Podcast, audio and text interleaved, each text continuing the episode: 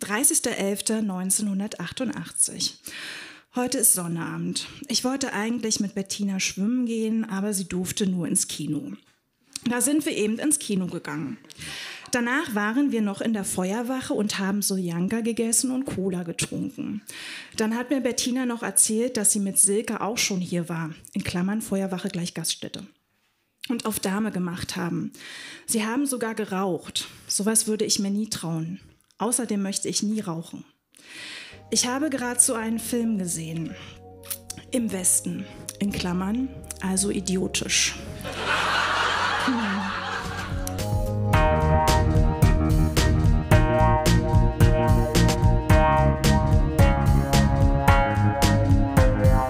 Texte von gestern.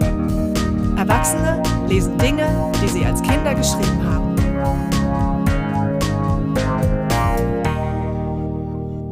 Texte von gestern ist eine Veranstaltungsreihe, bei der ganz normale Leute auf die Bühne kommen und Texte vorlesen, die sie als Kinder, Jugendliche oder junge Erwachsene geschrieben haben. Das können Tagebücher sein, Briefe, Kurzgeschichten, Gedichte, Schulaufsätze, Wunschzettel, Fanfiction oder oder oder. Inhaltlich sind keine Grenzen gesetzt. Texte, die man in dem Moment mit himmelhoch jauchzendem Pathos verfasst hat und die uns heute zeigen, wie wir die Welt damals gesehen haben. Wir erinnern uns, wie es für uns damals war und feiern gemeinsam die Tragödien, Absurditäten und die Kleinigkeiten des Aufwachsens. Bei unserer Aprilshow im Monarch hat Nicole aus ihrem Tagebuch vorgelesen, das sie im Alter von 11 bis 13 führte. Die Einträge stammen allesamt aus den Jahren 1988 bis 1990 und zeigen Nicoles Leben in der DDR und ihre Gedanken zur anstehenden Wiedervereinigung. Zuerst einmal geht es aber um einen dieser idiotischen Westfilme. Er handelte davon, dass vier Menschen von der Erde abflogen und nach 2000 Jahren wieder dort landeten, aber alles war verändert. Die Affen waren die Herrscher der Welt geworden und und behandelten die Menschen, die nicht mehr sprechen konnten, als Tiere und führten mit ihnen Experimente durch. Sie fingen auch die drei Männer, die Frau war erstickt, den ersten erschossen sie und stopften ihn aus, dem zweiten nahmen sie das Gehirn heraus, damit der dritte keinen Zeugen hatte. Dieser konnte fliehen und entdeckte am Schluss New York an der Freiheitsstatue, die noch übrig geblieben war. Also erst Affen, dann Menschen und dann wieder Affen.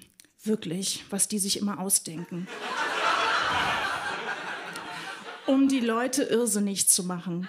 Völliger Blödsinn. 4.2.1988. Heute ist Donnerstag. Wir hatten am Dienstag Fasching. Es ging. Wir haben, wir haben nicht so viel gemacht wie im vorigen Jahr. Wir haben auch getanzt, das heißt die anderen. denn ich konnte mit den blöden Hackenschuhen nicht tanzen. Jörg hat mich auch aufgefordert, aber bestimmt nur aus Höflichkeit. Vielleicht aber auch nicht, denn er ist mir absichtlich auf den Fuß getreten. Das bedeutet, ich liebe dich.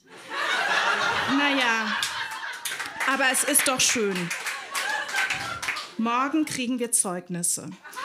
Und nach den Zeugnissen waren Ferien und in den Ferien bin ich mit meiner Freundin Leona immer zu ihren Großeltern ähm, in ein kleines Dorf in Thüringen gefahren.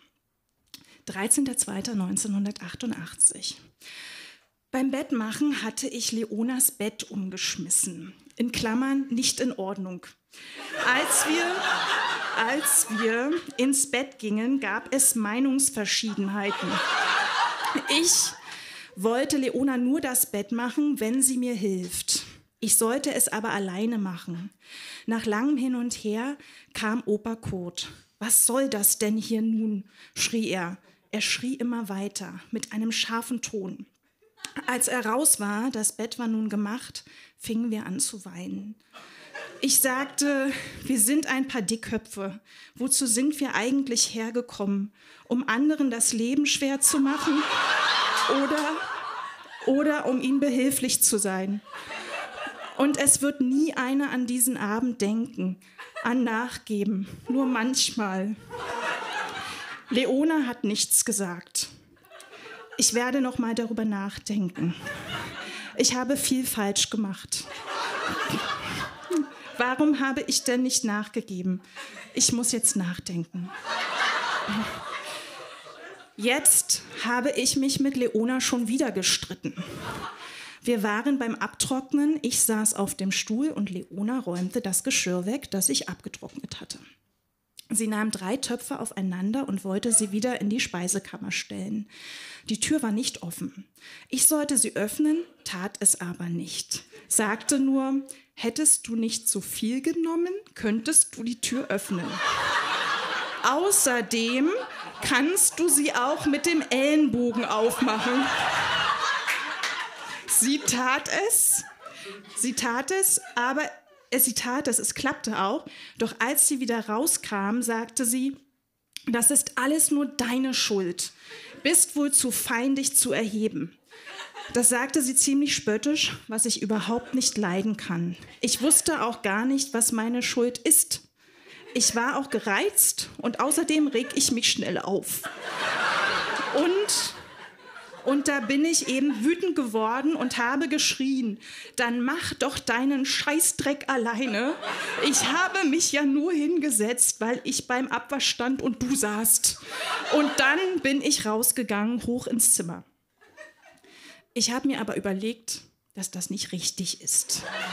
Und bin wieder runtergegangen. Leona war im Wohnzimmer und sah fern. Ich fragte sie, ob wir weitermachen wollen. Sie sagte, sie wolle nicht. Sie müsse einen Grund haben, sagte ich ihr. Sie blieb stur und sagte, ich brauche ja nicht auf jede Frage zu antworten. Ich fragte sie immer wieder, wollte ihr erklären, was wir, unterstrichen, falsch gemacht hatten. Sie lehnte ab, schob alles auf mich.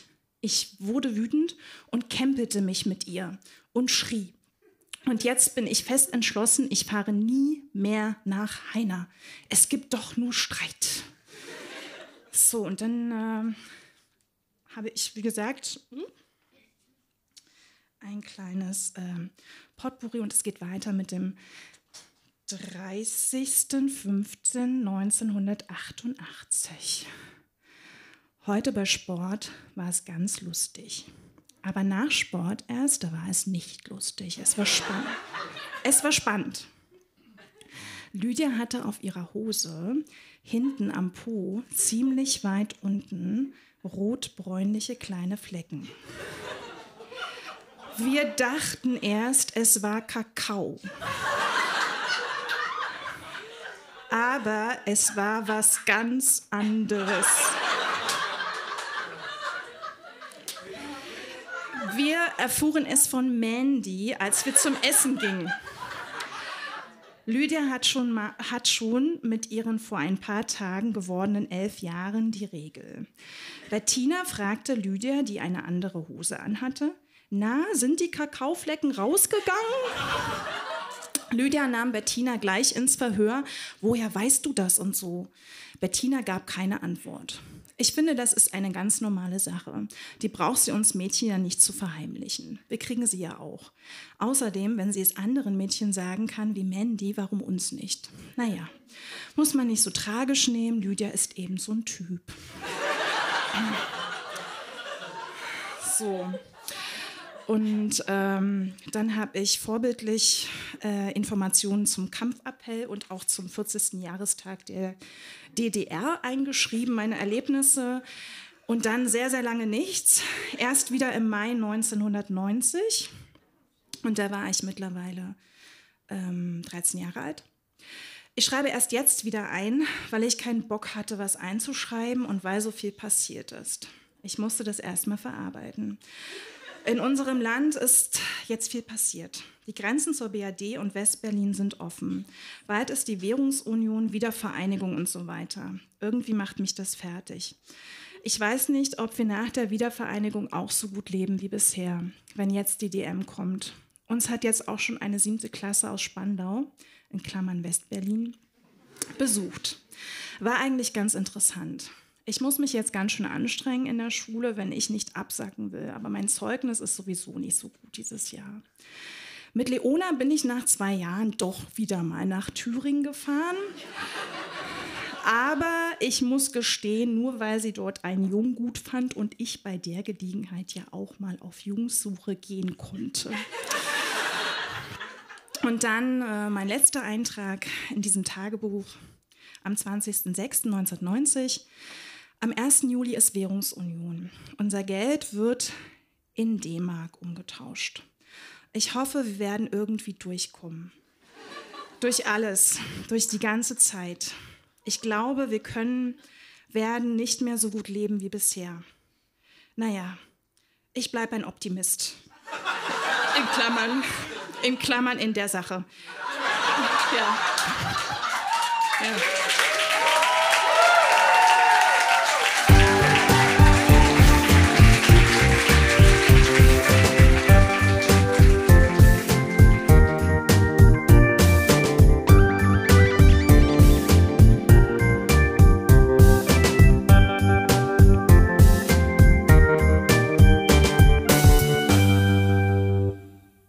Jamilia kam mit ihrem Gedichtebuch auf unsere Bühne, das neben selbstverfassten Gedichten auch Collagen mit Bildern aus Zeitschriften und Zeichnungen enthielt. Okay, ich habe ich hab euch vorgewarnt, ne? es ist äh, 17-jähriger und 15-jähriger Cash. Ist, äh, ja, sind äh, verschiedene Kunstwerke mit drin. Was haben wir? Ja, ein bisschen Kitsch auf jeden Fall.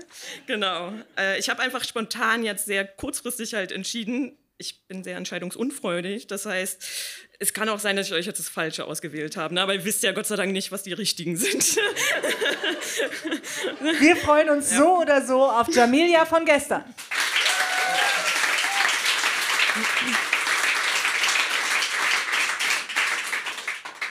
Sterne. Siehst du die Sterne dort oben glänzen und scheinen? Ihr Funkeln spiegelt sich in deinen Tränen beim Weinen. Sie stehen für das Glück und für die Schönheit der Natur. Sie sind das letzte Geleit zur ewigen Ruhe. Das ist sehr romantisch, finde ich. Redet oder schreibt man von Sternen, träumt man von Liebe, Romantik und von Zusammensein. Dafür für immer geborgen zu sein und nie wieder alleine zu weinen.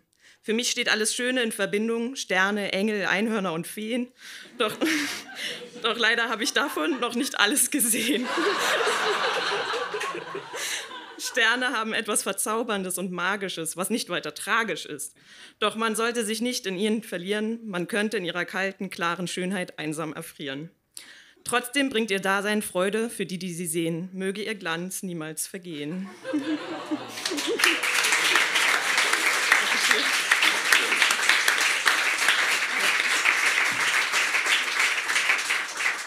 Seite. Nee, Jamilia, ich dachte, du liest uns einfach noch eins vor. Das ganze okay. Buch ist doch voll.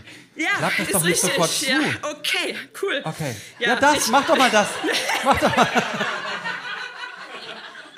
Äh, ich habe die Seite vergessen, sorry. Da ist sie doch. Nee, das ist, schon, schon mach, ist wieder eine andere. Ach, komm, Marco! äh, nee, du wolltest eigentlich die, die wo du noch mehr nackte Männer natürlich selbst auswählen.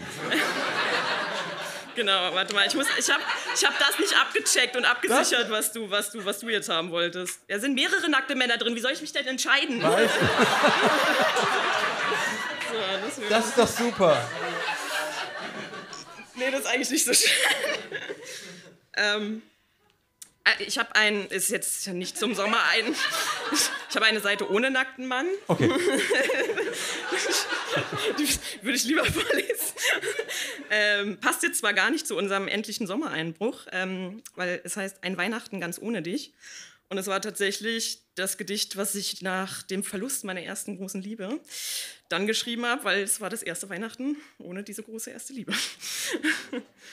Der Kerzenschein nur halb so hell, den Tannenduft, den rieche ich nicht. Das, das Weiß des Schnees ist viel zu grell. An Wichtel glauben will ich nicht. Die Plätzchen sind ein Stück zu hart, die Tannenbaumspitze furchtbar schief, der Weihnachtsfrieden nicht gewahrt, der Weihnachtsduft ein bloßer Mief.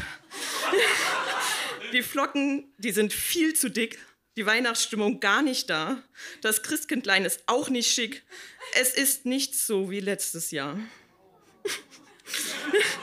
Das alles ist so anders für mich, denn dies ist ein Weihnachten ganz ohne dich.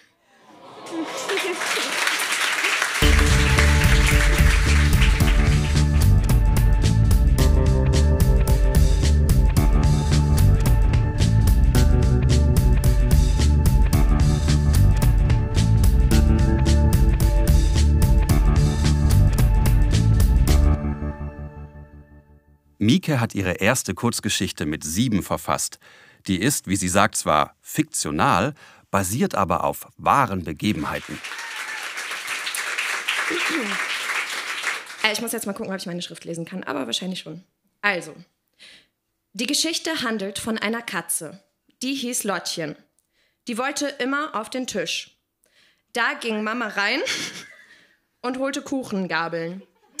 Denn sie bekam Besuch. Und auf dem Tisch stand Kuchen. Da sprang Lottchen auf den Tisch und aß den Kuchen auf. Dann kamen die Gäste und Mama sagte, es gibt Kuchen. Die Gäste kamen an den Tisch und guckten auf das leere Tablett. Da sagten die Gäste, wo ist denn der Kuchen? Mama sagte, weiß ich auch nicht. Eben war er noch da. Ähm, ist die Katze schwanger? Fragezeichen. nee. Ähm, aber ich weiß auch nicht, warum die so dick ist. Vielleicht hat der Kater die ja aufgegessen. Und so war es. Die Katze hatte den Kuchen verschluckt.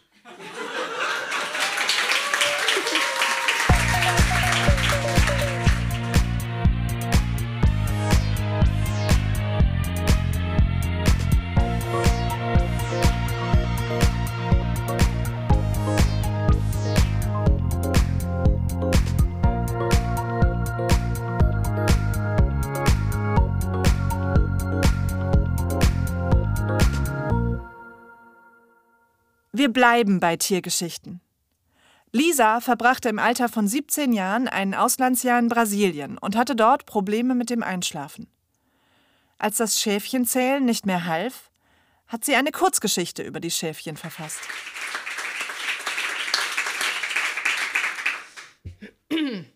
Es war einmal ein Schaf. Dieses Schaf hatte eine Nummer, denn es war nicht das einzige Schaf. Es war.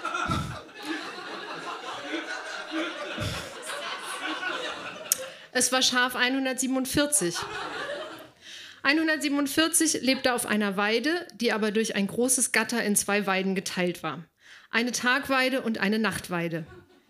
Die Schafe, die Schafe dieser Herde waren wohl die besterzogensten Schafe der Gegend, denn obwohl der Bauer seit drei Jahren bettlägerig war, wechselten sie, obwohl der Tag in die Nacht, nein, wechselten sie, sobald der Tag in die Nacht wechselte, die Weide. Dabei hatten sie das Problem, keinen geeigneten Durchgang von Weide zu Weide zu haben, also sprangen sie jeden Abend über das Gatter. äh, aber nicht durcheinander, sondern nacheinander. Als erster sprang der alte 1 und als letzter die schöne 162. 147 war also ein ganz, wunder, äh, ein ganz unscheinbares Schaf, bis es passierte. An einem Abend im Mai war gerade 147 an der Reihe zum Sprung. Da passierte es. Schaf 147 nahm Anlauf, stolperte, blökte laut und fiel hin. Alle Schafe waren entsetzt. Was sollten sie jetzt tun? Helfen konnte 147 keiner. Schafe kennen sich ja nicht mit erster Hilfe aus. es sah aber aus, als hätte 147 sich ein Bein gebrochen. Hoffnungslos. Ein paar Schafe zwischen 147 und 162 fingen an zu weinen. fingen an zu weinen, da sie jetzt von den anderen Schafen getrennt waren. Denn eines war allen klar, sie konnten auf keinen Fall weiterspringen. Es durfte nicht einfach eine Nummer ausgelassen werden. Die Ältesten trafen sich am Gatter, um zu beraten. Es gab nur eine Lösung. 147 musste seinen Namen mit 162 tauschen. 162 wehrte sich, denn sie war stets stolz gewesen, eine besondere, nämlich die letzte Nummer zu haben. So kam es, dass 147 nun 162 hieß und von diesem Tag im Mai an über Nacht alleine auf der Tagweide bleiben musste, denn es konnte nie wieder springen oder rennen.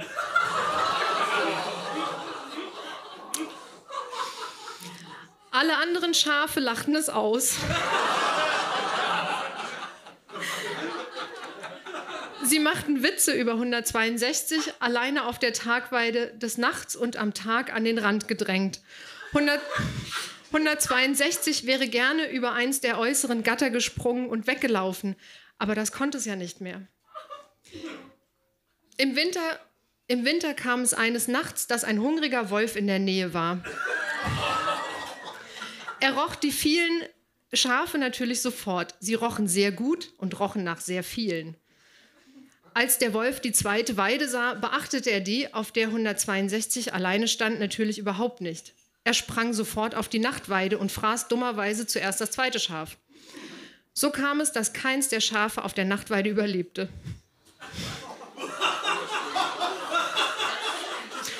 Das einzige Schaf, das mit dem Schrecken davon kam, war der alte 1 und natürlich 162. Nach dieser Nacht war Schaf 162 unendlich froh, immer alleine oder am Rand gestanden zu haben. Es beschloss schließlich, alleine zu bleiben, sich von dem alten 1 zu trennen und außerdem wieder 147 zu heißen.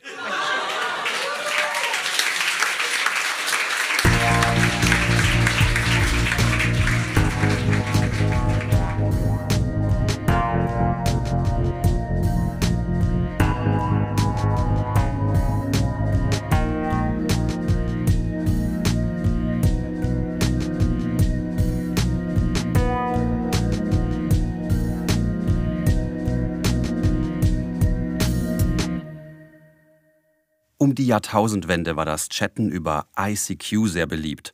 Und Robert hat mit 15 Jahren für eine Freundin über ICQ ein Märchen geschrieben und sätzeweise verschickt. Und genau diesen Chatverlauf hat Robert auf unserer Bühne vorgetragen. Als Verstärkung hatte er seinen Kumpel Sören dabei, der die Antworten und Kommentare der Freundin performte. Sag mal, Lieschen fängt an, 20.17 Uhr. Robbe, Zwinker-Smiley. mir ist so langweilig. Erzählst du mir eine Geschichte? Es war einmal ein Junge, der ließ sich die Haare schneiden. Lol.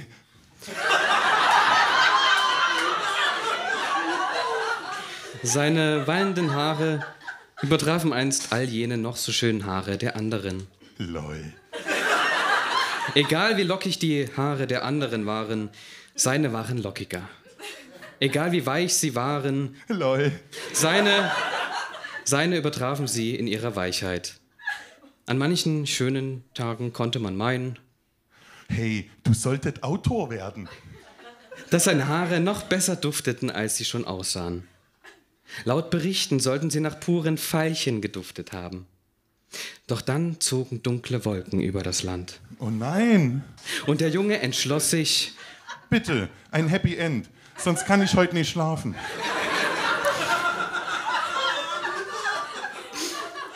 und der Junge entschloss sich, seine Haare von den umherziehenden Barbaren schneiden zu lassen.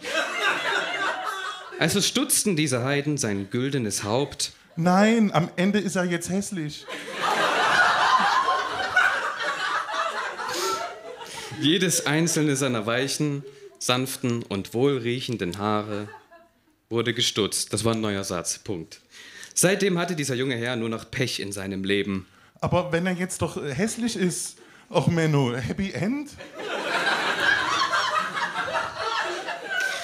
Sein. Sein treues Ross Hagen erkannte ihn nicht wieder und ritt davon. Lol, so toll. Auch sein holdes Weib Sieglinde Waltraud reichte die Scheidung ein. Och Robbe, wo ist das Happy End? Und der König Alf II. verbannte ihn aus dessen Königreich. Seit diesem Tage der Verbannung Nein, der Arme. hauste der junge Mann bei den Trollen. Weißt du, ich stelle mich dich die ganze Zeit vor. Süß.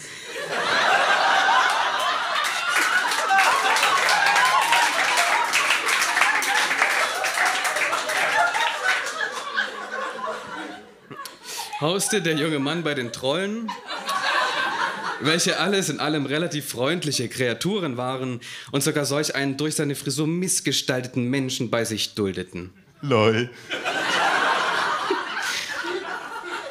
Doch in dieser Höhle gab es außer Lecho nichts zu essen. Also, also entschloss sich unser tapferer Held, mit all seinem Mut Mut und seinem Dolch die freundlichen Trolle im Schlaf zu erstechen, zu häuten und sich von deren Fleisch zu ernähren. Die Häute der Trolle behielt er. Zum Glück besaßen die Trolle ein Haustier. Einen Drahterdackel namens Boxer. In diesem Moment schoss ihm ein Gedanke durch den Kopf. Und er wusste, wie er die Gunst seiner Freundin und des Königs wiedererlangen konnte. Er hatte einen Plan. Lol. Also. Also ritt er auf seinem neuen treuen Kameraden Boxer, dem Drahterdackel, nach Ukraine, um dort, um dort einen der zahlreich vorhandenen Schwarzmärkte zu besuchen. Dort angekommen wusste er genau, was zu tun war. So toll.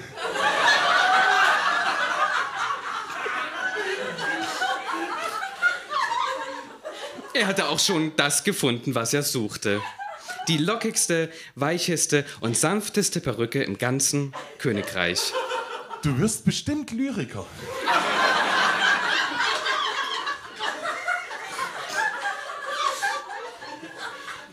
Diese hätte er nie im Leben bezahlen können, hätte er nicht vorausgedacht und die Trollhäute mit dabei gehabt.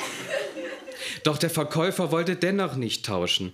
Die Perücke sei noch viel wertvoller als diese Trollhäute, meinte er. Kurzzeitig überlegt, wusste unser Held auch da, was er tun musste. Was denn? Er packte seinen treuen Freund Boxer, den Drahthaardackel, und trat ihm mit einem beherzten Kick in den Arsch. Zum Glück hatte der Verkäufer der Perücke eine Schwäche für bewusstlose Drahthaardackel mit dem Namen Boxer und willigte den Kauf ein. Die Häute der, Treue, äh, die Häute der Trolle wollte er nicht einmal mehr, lediglich den bewussten Dackel. Ja. Es steht wirklich so da. Also machte sich unser durch und durch tapferer Junge mit den Häuten auf den Weg in Richtung des Königreichs von Alf II. Dies war allerdings ein sehr langer Weg. Oh nein. Und da er nicht einmal sein treues Reittier Boxer mit dabei hatte, der er dies entschlossen und voller Würde bewusstlos geschlagen und verkauft hatte, handelte es sich hier um einen Zweitagesmarsch. Er lief und lief durch Wüsten, durch Schnee, durch Berge. Der Arme. Doch zum Glück hatte er seine treuen Trollhäute mit dabei. Lol.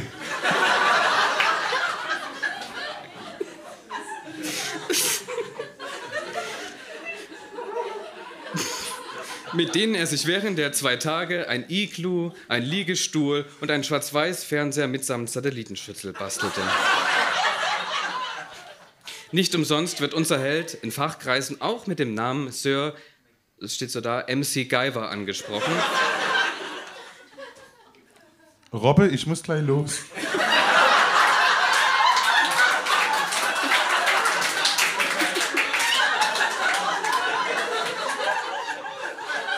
Gleich fertig.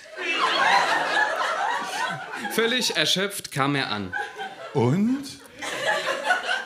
Voller Freude umarmte ihn erfreut der König, tastete sein wallendes Haar und machte mit ihm sieben Kinder, während seine Freundin, während seine Freundin von ihrem Thron stieg, ihren Bart betastete und voller Freude ihm in ihrem Königreich willkommen hieß. Oder andersrum Smiley.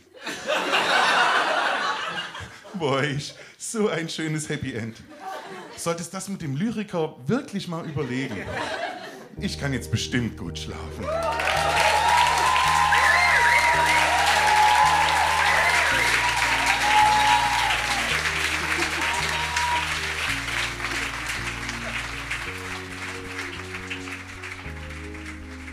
Das war die 13. Episode von Texte von gestern.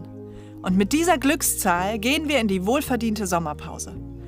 Im August starten wir wieder mit Veranstaltungen und ab September kommen dann auch wieder Podcast-Episoden. Auf Texte von gestern.de oder auf unserer Facebook-Seite findet ihr unsere nächsten Veranstaltungstermine, sowohl in Berlin als auch in Hamburg, Bremen, Leipzig und Dresden.